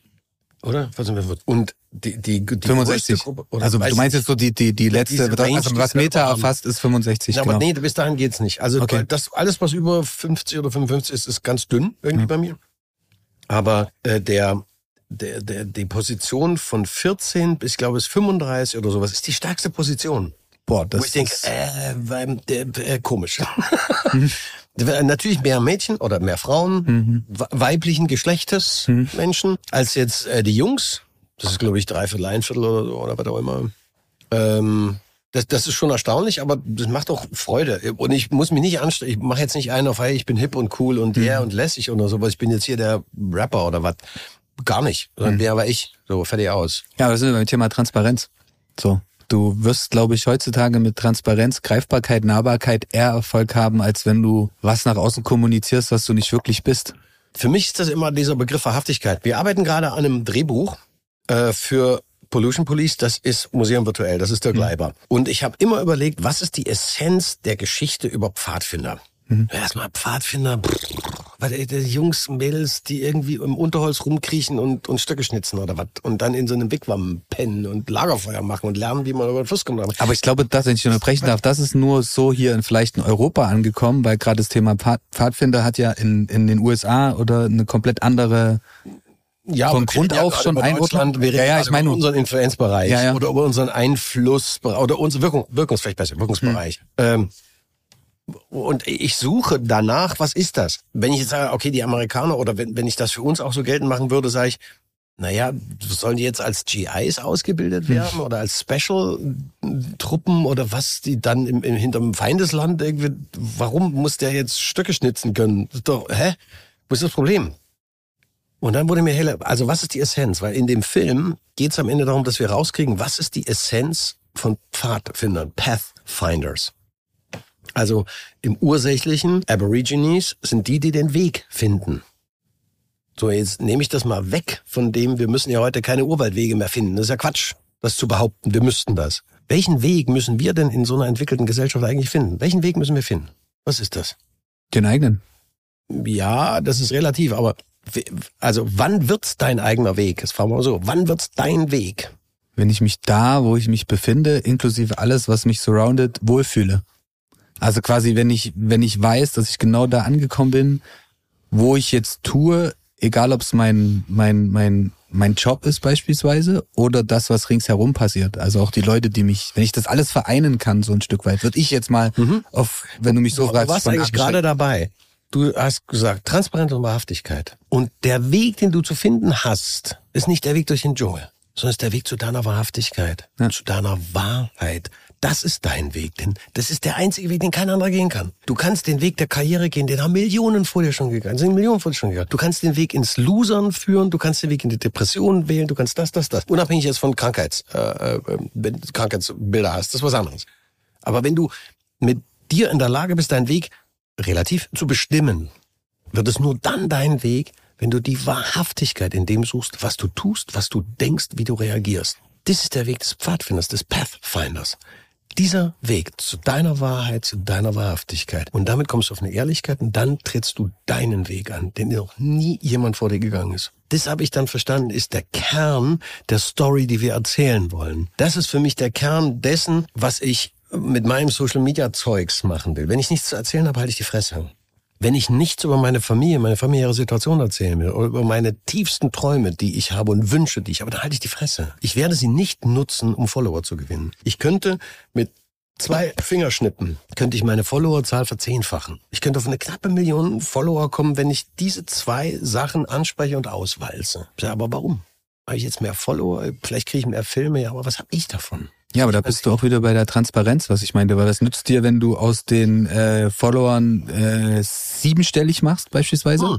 und trotzdem hast du aber nur fünf Prozent, die auch wirklich das verstehen, was du erzählen willst. Ja, aber ich habe viel mehr Erfolg. Ich krieg als als Heteromann 50 kriegst du im Moment ganz schwere Filmangebote. Mhm. Du bist nicht gefragt, du bist nicht woke, du bist nicht bist nicht in, du bist so ein Auslaufmodell und du bist schuld. So, das ist so eine ganz normale Reaktion innerhalb meiner Branche auf das, was gerade passiert. Sehen wir auch in der Politik. Ich könnte damit das mein Argument erhöhen, dass man mich auch in anderen Projekten besetzt und dass man sich dass man sich so die Finger nach mir leckt. Aber ist die Filmbranche trotzdem noch so, ähm, sorry, wenn ich das so spitz sage, blauäugig, dass man guckt, okay, der hat jetzt beispielsweise fünf Millionen Follower, aber hat eine Engagement- oder Interaktionsrate ähm, von nur fünf Prozent. Dann müssten die Leute, Also- die das dann so kalkulieren, ja so kalkulieren wie Netflix. Genau, also ich als Online-Marketer, ich schaue ganz klar, okay, so und so wie Follower, so und so eine Engagement-Rate, das macht für mich Sinn. So, das war Genau. Beispiel Influencer-Kampagne, was nützt mir ein Influencer dann, mit? dann müssten unsere Fernsehmedien auch so aktuell sein. Ja. Ja, Ist es aber nicht. Hast du gesagt. Okay, gut. Ähm, ja, das macht aber auch Sinn, warum die ganzen Fernsehmedien jetzt anfangen, YouTuber und Co. in ihre Formate auch zu Ganz ziehen. schlimm. Ja. Wir haben das beim Lehrer gehabt. Da haben wir wurden Influencer besetzt. Und ich habe gefragt, was, was macht man jetzt gerade? Ja, der, der, hat, der hat eine Million Follower. Ich sage, ja, aber er kann nicht spielen. Ja, äh, ist, aber, der- aber, aber der ist ja ganz wie er ist. Ich sage, ja, aber er ist auch falsch. Also er, sein Auftreten ist doch schon, das ist doch gekünstelt. Ja, aber das, das darauf stehen die Leute. Ich sage, wir haben die besten Quoten, die man sich vorstellen kann. Was wollt ihr denn jetzt eigentlich? Na, wir müssen die Ausbahn erhalten. Ich sage, ja, da müssen wir aber doch in dem Teich fischen, der jetzt öffentlich-rechtlich ist, bei den Leuten, die uns normalerweise noch nicht sehen. Aber Leute, die nur Instagram gucken und TikTok gucken, die gucken kein Fernsehen mehr. Da kannst du machen, was du willst. Ganz klar. Das ist nicht mehr deren Format. Das Ergebnis war, die Quote war identisch wie vorher. Es gab kein, keinerlei Unterschied. Es hat niemand wegen diesem Kollegen oder der Kollegin eingeschaltet. Aber man nennt es Lernresistenz. Bei denen, die da irgendwie verantwortlich sind, ich weiß nicht, wie das funktioniert. Das ist aber so. Aber es ist auch, es ist auch legitim. Ich meine, die Ja. verdienen damit ihr Geld, die müssen ihre Position da verteidigen. Äh, wenn ich das anders machen wollen würde, müsste ich den Arsch in der Hose haben und sagen, ich werde selber Produzent oder ich, ich bin ab sofort Sender. Den Arsch in der Hose habe ich nicht. Da gibt's so coole Leute wie, was weiß ich, Til Schweiger zum Beispiel, die eben den Arsch in der Hose hatten und gesagt haben, trotz aller Niederlagen und, und, und Niederschläge, die ich da alleine, ich mach weiter, ich mach weiter, ich mach weiter. Das ist beeindruckend. Ja, zeichnet ja auch aus. Also gerade auch in, in dem Bereich. Gerade eben, wenn du jemand mit öffentlicher Wahrnehmung bist. Und da sind wir halt wieder beim Thema Transparenz, wo ich sage, okay, die Person ist für mich einfach komplett, ja, greifbarer, nahbarer, was ich vorhin schon sagte. Genau, für mich ist das der Begriff authentisch. Oder authentisch, genau. Ich Transparenz nach ist so, ich authentisch mach mich gläsern, das, Ja. das mache ich nicht, weil das keiner sehen will. Ja. Um Gottes Willen, du willst nicht meine Leber sehen. Wobei in meinem Fall ist es eher die Niere. Meine Leber ist völlig intakt. Ich trinke seit Jahrhunderten keinen Alkohol mehr. ist ganz schlimm. Oh, ist das schlimm. Okay, okay. Ähm, aber Traurig. äh, gut. Es gibt so leckeren Alkohol. Nein, wir wollen nicht für Alkohol werben, sondern äh, für die, in den kleinsten Dingen zeigt die Natur die allergrößten Wunder. Genau. Zurück zum Thema Quereinsteiger. Ähm, du hast äh, mir am Telefon erzählt, du nennst dich Quereinsteiger der Forstarbeit, beziehungsweise haben wir jetzt so viele Sachen gehört. Du bist äh, Dramaturg, du bist Schauspieler.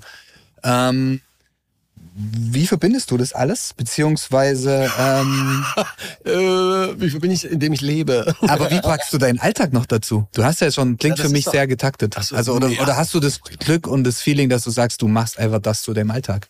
Weil das können ja viele auch nicht. Da- Das ist das, was ich vorhin mit dem Luxus meinte. Wenn du den Luxus und diese Optionen hast, so aufgestellt zu sein, so ein Elternhaus gehabt zu haben, so eine Veranlagung mitzubekommen von der Natur, von der Genetik, von wem auch immer, äh, wenn du dir dessen bewusst wirst, wenn du das, den ganzen Kladderadatsch schon irgendwie nutzen kannst, ja, äh, super, dann mach's. Ähm, mir, mir, also ich unterscheide nicht zwischen Alltag, äh, Job, äh, Hobby und sonst irgendwas.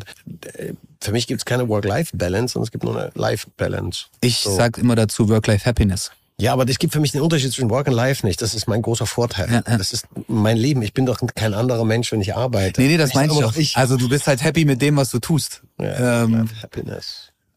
also kannst ja mal in, in, in, in einer ruhigen Minute Aber das ist ja darüber wieder. Work-Life. Work-Life. Aber ist auch, ja, ist letztlich wurscht. Ja, ja.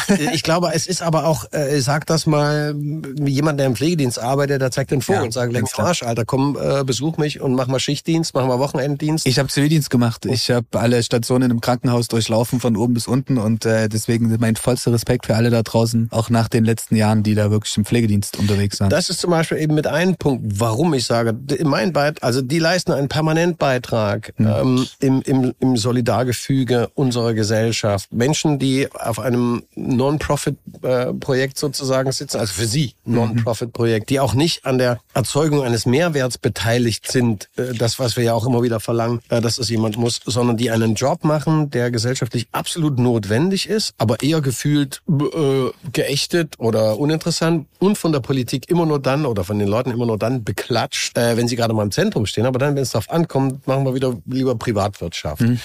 Das ist ein Punkt, wo ich sage, dahingehend habe ich zurückzuzahlen, dass es für die Menschen ähm, eine Option gibt, ihre, ihre Perspektive auf ihr Sein wechseln zu können. Also na klar ist das alles anstrengend, aber man kann auch Anstrengung aus einer anderen Perspektive nochmal betrachten. Und es ist mein Job, wenn ich öffentlich auftrete, genauso dafür zu werben, obwohl das keinerlei Wirkung haben wird, dass wir verpflichtet sind als Gesellschaft, diese Jobs auch dementsprechend zu bezahlen. Dass es auch wieder mehr Leute gibt, die nachrücken und sagen, ich habe die Affinität zu Pflege. Die gibt's doch. Es gibt Menschen, die haben die Affinität, andere zu pflegen. Ob das aus einem Trauma kommt oder aus einer Veranlagung kommt, ist erstmal, ist erstmal egal. Die gibt's doch. Aber ich muss sie auch stimulieren. So, und, das war, und das ist wiederum dann mein Job zu sagen, wir müssen diese Stimulanz erhöhen. Ihr habt vorhin in der Pressekonferenz das Projekt Education for Future angesprochen. Ähm, hol uns mal ab. Wo, wo geht das hin? Also die Bushaltestelle ist gleich unten. äh, Küche, muss ja erstmal bergunter. Ähm, oh Gott. Du stellst immer so Fragen, die sind immer so, oder ich krieg's einfach nicht gebacken, die so kurz als möglich. Education for Future ist genau das, was es sagt. Okay. Also alle Themen, die quasi jetzt gerade eben genau Richtung Education gehen sollten, sagen wir von äh, Financial Education, äh, gemeinsam Kultur bis hin zu äh, Politik. Oder würdest du sagen, würdest du es spezialisieren in irgendeine Ich, Richtung? mach, ich mache immer nur das, was ich, wenn, ach, andersrum. wenn ich was vermitteln will, mache ich das oder vermittle ich das, was ich kann, wovon ich überzeugt bin, was ich weiß. Ich kann mich jetzt nicht hinstellen und sagen, ich mache Financial Education for the Future. Äh, das kann ich nicht. Äh, weil ich von wie Finanzen funktionieren, äh, wie Bankwesen funktioniert, warum wir davon abhängig sind, was daran wichtig ist, was Mehrwert bedeutet, bla bla bla. Kein Plan. Kann sein, ich fange irgendwann mal an und sage, okay, ich ähm, beschäftige mich damit. Im Moment ist das noch nicht der Fall. Äh, wir wollen zur Verfügung stellen von Dingen, von denen wir Ahnung haben. Und von Dingen, von denen wir überzeugt sind, dass sie wichtig sind, dass sie in die Jugend hineingetragen werden. Das simple äh, Anfangsprojekt war, was, was Dirk angefangen hat, ist, wenn wir Müll produzieren, muss der irgendwo hin. Und äh, wo produzieren wir den Müll? Äh, und wie viel? Jeden Tag, jeder Einzelne. Äh, so dass ein Bewusstsein dafür entsteht, sobald ich das jetzt hier alles ausgepackt habe. Danke auch nochmal für die vielen Kleinigkeiten. Der, der Tisch wird immer voller auf der rechten Seite neben mir, aber voller Schnipselpapier. Also allein das, sich dessen bewusst zu werden, je mehr ich von diesen kleinen Dingern hier in mich hineinfuttere, umso mehr Einzelpapier habe ich, je mehr ich abverlange, umso mehr wird produziert, etc. pp. Also diesen Kreislauf mal aufzudecken und dann zu gucken, inwieweit interessiert mich das als junger Mensch und inwieweit äh, erwecke ich da ein höheres Bewusstsein. Das gibt's als Schulprojekt schon von Dirk initiiert über die EGN. Das ist ein, ein Verwerter von Verpackungsmüll in Krefeld die, äh, die wir untersucht haben, die gescannt worden sind und die, die beschrieben werden, wie das funktioniert. Wir waren auch mal dort bei einer Preisverleihung und ich habe den, ähm, den, den Chef dieses Werks nochmal genau interviewt und mir nochmal jede einzelne Station zeigen lassen, weil mich das genauso fasziniert hat. Das aufbereitet für, für Schulen, für Kinder, für Kids. Das nächste äh, Projekt, was uns dann durch den Kopf ging, ist so ein, für die etwas ältere Generation, die achte Klasse, neunte, zehnte Klasse, was auch immer, wo so eine Berufsorientierung, Berufsrichtungen äh, einfach vorzugeben. Mich interessiert das Handwerk, weil ich damit selber unterwegs bin. Das ist dann eben die äh, sind Handwerksberufe. Die Berufe so in einer breiteren Palette vorzustellen und sagen, was ist was? Wo ist Scheiße? Weil anstrengend, weil ähm, während der Lehrzeit, du musst jeden Tag um fünf aufstehen, war auch immer, auch im Winter, schon blöd. Aber was ist das Geile daran? Ne? Das halt über, über Handwerksberufe zu machen. Und das dritte Projekt, was aktuell bei mir anliegt, ich würde gerne, und da bin ich mit dem Kultusministerium, nun ja, wie hieß das vorhin, gebremste Geschwindigkeit? Nein. Unterdrückte Geschwindigkeit. Unterdrückte Geschwindigkeit. Es ist eben leider so der Punkt, wo ich sage, ach, schade, dass dann, ich gebe den Impuls vor und sage, das würde mich interessieren, habt ihr da Bock drauf? Und dann kriege ich nach 14 Tagen die Antwort, Ja, das, ähm, da, äh, ja, da, äh, mal, da, mal reden, da, ja, ja. So, meine große Hoffnung war, ja, dann los, äh, macht mal ein paar Terminvorschläge, wann ihr könnt. Mhm. Ja, äh, da, ähm, oh, ja, das ist blöd. Ja, ja. Da merkst du dann wieder den Unterschied zwischen Privatwirtschaft und äh, Politik und der äh, gebremsten, unterdrückten Verlangsamgeschwindigkeit. Ich will eigentlich sagen, Alter, die Idee, Quereinsteiger, was auch immer, Hendrik Duingos Quereinsteiger, der ist Sachse. Wir haben in Sachsen das Problem mit 1200 Lehrst äh, Lehrerstellen, Lehrer- und Lehrerinnenstellen, die da fehlen, die nicht besetzt sind, mit Schülern und so weiter. Meine ganze Überschrift dafür heißt eigentlich, ich will Lobbyist für Bildung sein. Mhm. Ich will oder ich bin Lobbyist für Bildung, ich bin Lobbyist für Schüler. Mhm. Weil die keine Lobby haben. Warum nicht? Weil sie kein Geld bringen, weil sie nur Geld kosten. Die bringen nur dann Geld, wenn sie ihren Eltern auf den Sack gehen und sagen, gib mal mehr Taschengeld, ich will mal neues Handy kaufen. Nur dann sind sie für die Industrie interessant, vorher sind sie für keinen interessant. Deswegen tun wir uns so wahnsinnig schwer damit zu sagen, wir investieren in, in, in wirklich in Bildung. Wir behaupten, dass wir in Bildung investieren, indem wir sagen, oh, wir wollen noch mehr Verlage haben, die jetzt mal äh, Bücher für Mathe rausbringen, für Geschichte und für so. Wir wollen noch mehr Auswahl, wir wollen noch mehr Diversität. Es wird noch schlimmer in den nächsten Jahren. Wir werden jetzt noch diverseste Bücher haben, die auch noch mit verschiedenen Sprach Deutschsprachmöglichkeiten aufwarten werden, wo dir irgendwann noch an den Kopf greifen und sagt, wer soll denn wann das prüfen, welche verkackten Bücher wir für einen hm, Unterricht für Geschichte, Dings oder Y nehmen sollen. Da brauchst du ein ganzes Jahr dazu und das sind die Bücher schon wieder veraltet. Aber das ist dann aber frei. Da investieren wir. Da unterstützen wir. Da schieben wir auch nochmal Geld rein. Anstatt zu sagen, was brauchen die Schüler eigentlich wirklich? Was brauchen die Lehrer eigentlich wirklich? Wer soll denn die Scheiße auswählen? Aber das, warum, können wir das, warum können wir das nicht regeln? Warum können wir nicht sagen, wir brauchen, wir wollen drei Anbieter? Fertig, aus Schluss. Drei, fertig. Macht einen Wettbewerb, das wird vorgeprüft und da gehen nur drei verschiedene Werke an die Schulen, aus denen die aussuchen können. Für Mathe, für Geschichte, für Deutsch, für was auch immer. Wie das Tafelwerk. Schluss, genau. Schluss. Weil was sollen die denn noch besser können als die anderen? Was soll der Scheiß? Ja. Wir beschäftigen uns mit, und da pumpen wir aber Geld rein, anstatt zu sagen, warte mal, diesen Dreck an Zeit, an Stellen, die wir da haben, dieses Geld, das investieren wir jetzt wirklich in die, in die Unterstützung, nicht der Lehrer. Die verdienen genug, da müssen wir jetzt uns mal keinen Kopf machen. Die verdienen wirklich genug. Die sind zwar zu wenig, aber die verdienen genug. Sondern in die Schüler, in die Bildung, in die Möglichkeiten und in die Lust, in nämlich Klassen Freizügigkeit, auch wenn wir nur 60 Schüler haben, dann kriegt jede verdammte Klasse nur 20 Schüler und nicht 32. Nicht, wir müssen jetzt nicht nur zwei, wir machen drei auf. Weil das geiler ist, mit 20 Kids zu arbeiten, als mit 32. Also, all sowas. Dafür braucht man Geld. Und dafür brauchst du einen Anreiz. Und dafür brauchst du weniger Schulmaterial.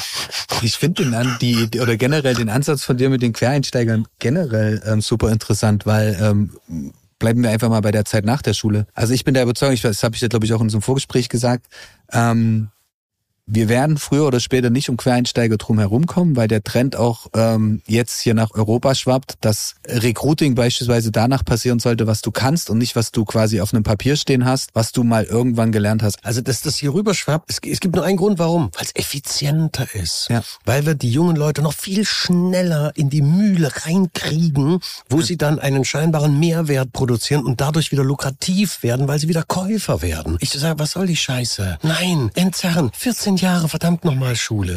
14 Jahre. Warum denn 12? Was soll der Mist? Warum Warum pressen? Eck die Zacks rein, pff, machen jetzt und damit du schnell auf den Arbeitsmarkt kommst, weil du jung, frisch, unverbraucht bist. Was soll der Quatsch? Also nehmen. Würdest du, würdest du sagen, dass Bildung freier sein sollte für diejenigen, die gebildet werden? Also eben nicht so sagen, okay, wir wollen dich jetzt bilden. Wenn ich, einen, wenn ich einen Rahmen stecke, der nur zwölf Jahre heißt, Ja. habe ich nur zwölf Jahre. Da kann ich also nur sitzen bleiben. Ja. Also bin ich schon scheiße. Wenn ich einen Rahmen gebe, der 14 ist, da habe ich doch Leute, die, die können doch in der zehnten eine überspringen, in der neunten eine überspringen, wenn die schneller sind. Die, die können doch in zwölf, wenn sie in zwölf so schnell sind. Wenn ich die Option sage, ja, na klar gibt's hier eine Abkürzung. Hm. Aber wenn der Rahmen schon zwölf heißt, bin ich ein Loser, wenn ich 14 brauche. ja, ja. Wenn der Rahmen aber 14 heißt, da kann ich mir, wenn ich es kann, Zeit lassen. Muss nicht. Ich kann auch sehr schnell durch. Aber wenn ich wirklich Schwierigkeiten habe, da kann ich auch mal ein Jahr sagen, pff, Versuch. Oh, ich weiß im Moment nicht.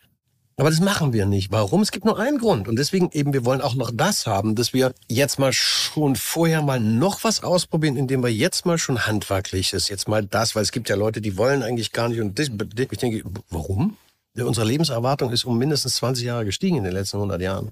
Äh, Rentenalter 67 oder dann kann man hochsetzen, wenn man will, muss man nicht.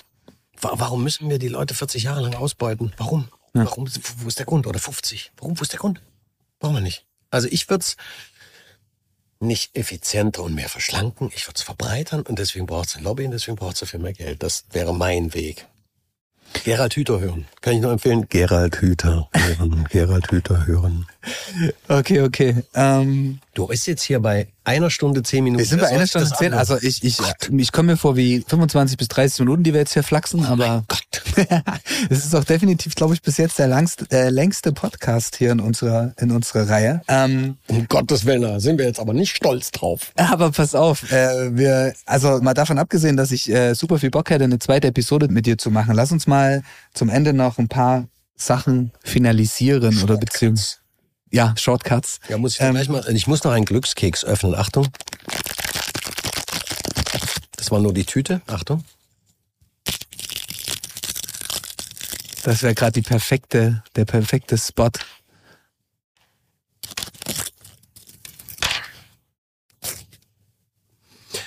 Finde deine Heimat da, wo deine Seele zu Hause ist. Mit 120 Millionen Euro stärkte Sachsenlotto 2022 das Gemeinwohl.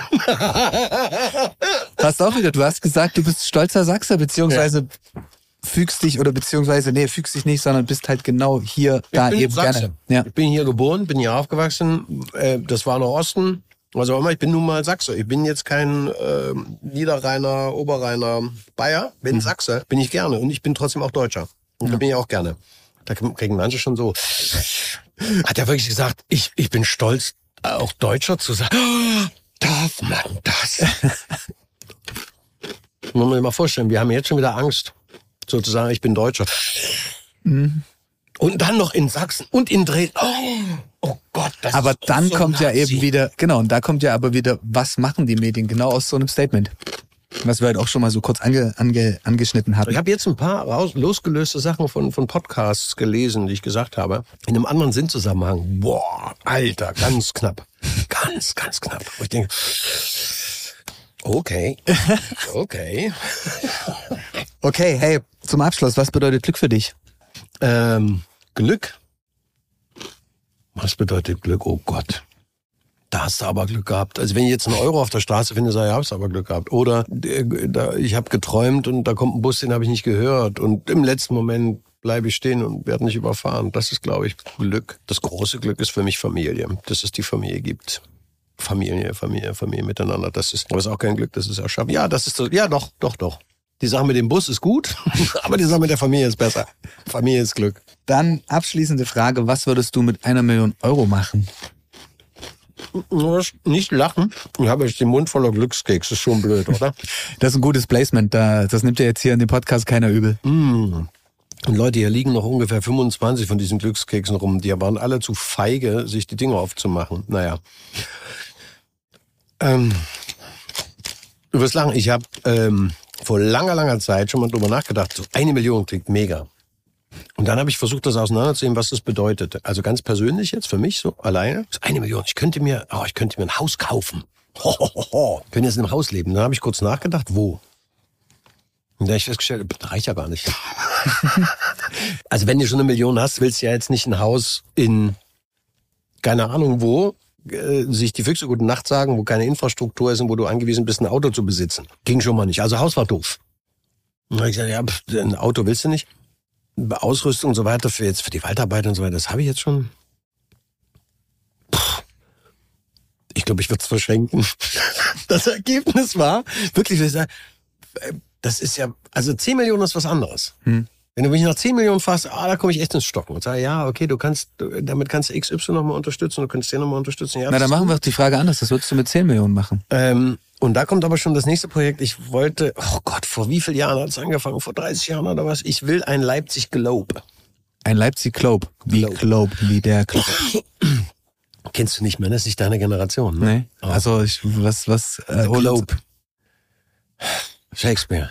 Das ist das Shakespeare-Theater, das runde Ding, diese, diese nachempfundene Arena aus der, Ach, aus der ja. Römerzeit, äh, wo dort die Bühne, äh, unten die Bühne ist drei Etagen, ja. unten der Pöbel das Volk in den oberen Etagen. Und der entscheidende Moment aber ist, dass dort Stücke aufgeführt werden, die gerade mal eine Woche alt sind. Mhm. Also, dass, dass jemand in der Lage ist, innerhalb von einer Woche ein Stück zu schreiben, was innerhalb von einer Woche dann geprobt wird und dann auch aufgeführt mhm. wird und immer die Leute reingeströmt sich gesehen haben, also es gesehen haben. Und nach oben offenes Theater, was bei Tageslicht spielt, wenn es in der Dunkelheit spielt mit, mit ähm, Kerzenlicht oder Gaslicht in unserem Fall jetzt Gaslicht. Das war dann die Überlegung und dann habe ich kurz nachgerechnet, was kostet sich so ein Theater im Jahr?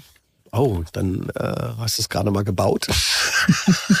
Haben wir noch nicht betrieben. Also war auch doof. Ähm, ich würde mich dann würde mich dann irgendwie zu den Reichen zählen, zu den wirklich Millionären, weil heutzutage bist du mit einer Million, glaube ich, weiß ich jetzt nicht so genau, aber ich glaube, da ist man kein Millionär, oder? Weiß ich nicht, ist man da Millionär? Ich denke, die ist schnell wieder so weit bei. Ja, ja, ja, von daher. Das so, ja. Ähm, hier würde ich dann, würde ich tatsächlich zuschlagen, ich würde meinem Bruder erstmal unter die Arme greifen, dass der wirklich, weil der hat's verdient. Äh, das wäre das familiäre. Äh, und das andere ist, ich würde dann tatsächlich, weil ich habe zwei rechte Pfoten, ich kann mich vorwärts bewegen. Ähm, ich würde die Dinge so weiter tun, wie ich sie jetzt tue. Es gibt keinen Unterschied. Also ich würde sie auch nicht investieren, sondern ich würde sie dann äh, nach reiflichen Überlegungen die entsprechenden Projekte stecken, die es gibt und die eine gesellschaftliche Teilhabe und eine gesellschaftliche äh, soziale Verantwortung haben. Weil ich im Moment kann ich sagen, ich kann noch arbeiten. Was mhm. soll ich das, was weiß ich, was in zehn Jahren ist? Soll ich das jetzt aufheben, auf die Kante legen und sagen, oh, in zehn Jahren habe ich zehn Millionen, wozu? Mhm. Weiß ich nicht, vielleicht ist es dann nur Papier. Mhm. Deswegen, ja, ja. Also ihr könnt euch bei mir melden, ne? aber ich habe sie nicht. Ja, falls du jetzt mal Lotto spielen solltest und äh, als Gewinner bleibst du trotzdem anonym, dann erfährt also, auch niemand davon. Ja, 50 Millionen wäre schon mega oder 25 Millionen, das wäre ja Irrsinn. Aber Euro-Checkpot oder Kerstin gar nicht so weit weg. 120. Da hätte ich einen riesen, also da hätte jeder ein Problem in der Welt. Aber mir würde es nichts bringen zu sagen, ich ziehe jetzt auf eine Insel oder so. Ich, ich wüsste nicht, ich wüsste nicht, was ich zum jetzigen Leben anders machen sollte. 120 Millionen. Fuck. Also ich würde trotzdem erstmal Urlaub machen. Glaube ich. Wovon? Wovon oder wohin? Wovon? Nee, wenn ich 120 Millionen jetzt gewinnen würde. Ich ja, hatte es letztens schon gesagt, ich habe beim ich habe von irgendweswegen Ach so, von ja, nee, einfach mal um eine komplett andere äh, Kultur zu sehen. Bist du bist du Single also, oder bist nee. du, hast du Kinder? Nee. Okay. Aber ich denke so oder vielleicht um es jetzt mal so ganz ähm, wir haben in den letzten Jahren sehr unsere Agentur skaliert. Das heißt, äh, mein Daily Business war schon sehr arbeitsmäßig ausgelegt okay. und okay. dann halt einfach mal zu sagen, okay, richtig runterfahren. Genau, also so runterfahren, aber halt nicht lange runterfahren. Da brauchst du aber nicht 120 Millionen für runterfahren. Ja, gut, einfach nur Tür zum Handy aus. Ja, gut. so, dann kannst du dich in Orient Express setzen für keine Ahnung 500 Euro oder was. Ja, ja. Äh, Handy weg. Na. Handy weg ist das beste Runterfahren, was du dir irgendwie antun kannst. Aber das Kannst du das 24 Stunden ohne Telefon? Ich kann's nicht. Du? Ja. Ja? Es ist ein Traum. Ich habe mir vor kurzem eine Social Media Pause verordnet. Und habe das auch angesagt, Leute, bin im Urlaub, mir so Gurkenscheiben auf die Augen gelegt, ne? Mhm. so ein Beauty-Shot-Foto. Mhm. Beauty-Shot. habe ich gesehen, ist auf deinem Instagram, oder sogar? Genau, genau. Ja, ja, ja. Und also, wo ich sage, so, Leute, jetzt ist mal Urlaub. Äh, ich habe trotzdem zwei Tage gebraucht, um so das dieses ja. Ist ja nicht nur Social Media, sondern ist ja auch der Beruf selber und Geschichten ja, erfinden, Figuren erfinden und so weiter. War ewig gebraucht, dass dieses äh, Denken aufgehört mhm. hat. Bis ich in der Lage war, ein Buch in die Hand zu nehmen, es aufzuschlagen, um mal drei Seiten zu lesen. Hier, ich gebe Ihnen mein Ehrenwort, heißt das, glaube ich, was ich wieder angefangen habe. Das ist uralt, das Ding aber geil. Und dann, dann drei Seiten davon. Ja. Und dann fing das Denken an und ging in eine ganz andere Richtung. Es war mega. Ja, ich glaube auch, man macht sich unterbewusst, du hast schon vollkommen recht, viel zu oft Stress an einem Punkt, wo man es gar nicht. Ich habe letztens ähm, mit jemandem drüber philosophiert, ähm, digitaler Stress ähm, was wir, seitdem wir Social Media nutzen, uns selbst für einen indirekten Stress machen, indem wir Beispiel, du postest bei Instagram was. Eigentlich kannst du das Telefon weglegen und guckst in zwei Tagen rein, wenn du jetzt nicht an gleichen Tag irgendwelche... Ich muss doch schnell mal gucken, ob jemand reagiert hat. Genau, genau. Und das ist der Punkt, den ich meine. Eigentlich machen wir uns unterbewusst, in jeder blöden Minute ziehen wir dieses Telefon und gucken drauf. Okay, echt zwei Likes mehr. Ja. Und, und eigentlich ist es komplett Schwachsinn, weil es wird nichts an der Situation ändern, wie viele Leute quasi ja. mit interagieren. Ja. Das ist, glaube ich, das, was man generell erstmal abstellen sollte. Und ich denke, da sind wir da beim Thema, was wir vorhin hatten, Work-Life-Happiness oder Work-Life-Balance. Wie sehr fokussierst du dich auf dem falschen Wege in dem, was du tust? Und das ist vielleicht auch noch was, wo ich vorhin, wo du hast mich gefragt, was ich, was ich als Glück beschreiben würde. Ähm, Ich würde es für mich beschreiben, ähm, ich glaube, das Thema hatten wir schon in irgendeiner Episode davor, dass ich sagen kann, ich kann genau das tagtäglich machen und wenn es 24-7 sein muss, wozu ich Bock habe, wo ich Leute habe, die da mitziehen und ähm, ich kann mich selbst verwirklichen. Und deswegen stresst es mich nicht ganz so sehr, das Doing eigentlich. Aber klar, erwische ich mich eben, dass ich dann immer mal sage, okay, an einem Sonntag guckst du eben trotzdem aufs Handy, ob du eine E-Mail bekommen hast, obwohl du es auch am Montagmorgen machen könntest. Deswegen, Leute, zwei Sachen für euch. Wir sind bei drei Seiten Skript immer noch auf Seite eins. Die zweite Sache ist, nach diesem Podcast schaltet ihr einfach ab. Stopp. Vorher kommentiert ihr noch, macht Thumbs up, setzt 15 Sternchen dahinter, sagt, wie geil war das denn? Und dann macht ihr einfach mal das Handy aus. Das war das Wort zum Sonntag. Und äh, das lasse ich genauso stehen. Bedanke mich fürs Reinhören, Hendrik. Vielleicht irgendwann in Runde zwei und ähm, ja, die anderen restlichen Seiten von deinem Skript. So sieht's aus. Ähm, vielen Dank fürs Reinhören, liebe Hörerinnen und Hörer da draußen. Hendrik, vielen Dank für deine Zeit. Ähm, es hat super viel Spaß gemacht. Ich glaube, wir könnten bis um sechs hier noch sitzen. Wir hätten noch 45 Stunden auf meiner Micro-SD-Karte. Oh. Aber ich glaube, das wird dann. Du hast Hunger, oder? Jetzt, äh, stimmt. Ihr wolltet essen ich gehen. Bin einfach, ich bin drüber über dem Hunger. So, jetzt, ne? Wie gesagt, denk dran. Da hört ihr, da fährt gerade der Zug ab. Hat man das hören können? Hast also gehört? ich habe es gehört, trotz Kopfhörer. Super, ja. super. Also, ne? Denk dran, Handy aus. Genießt den Sommer. Bis dann. Tschüss, tschüss. Ciao.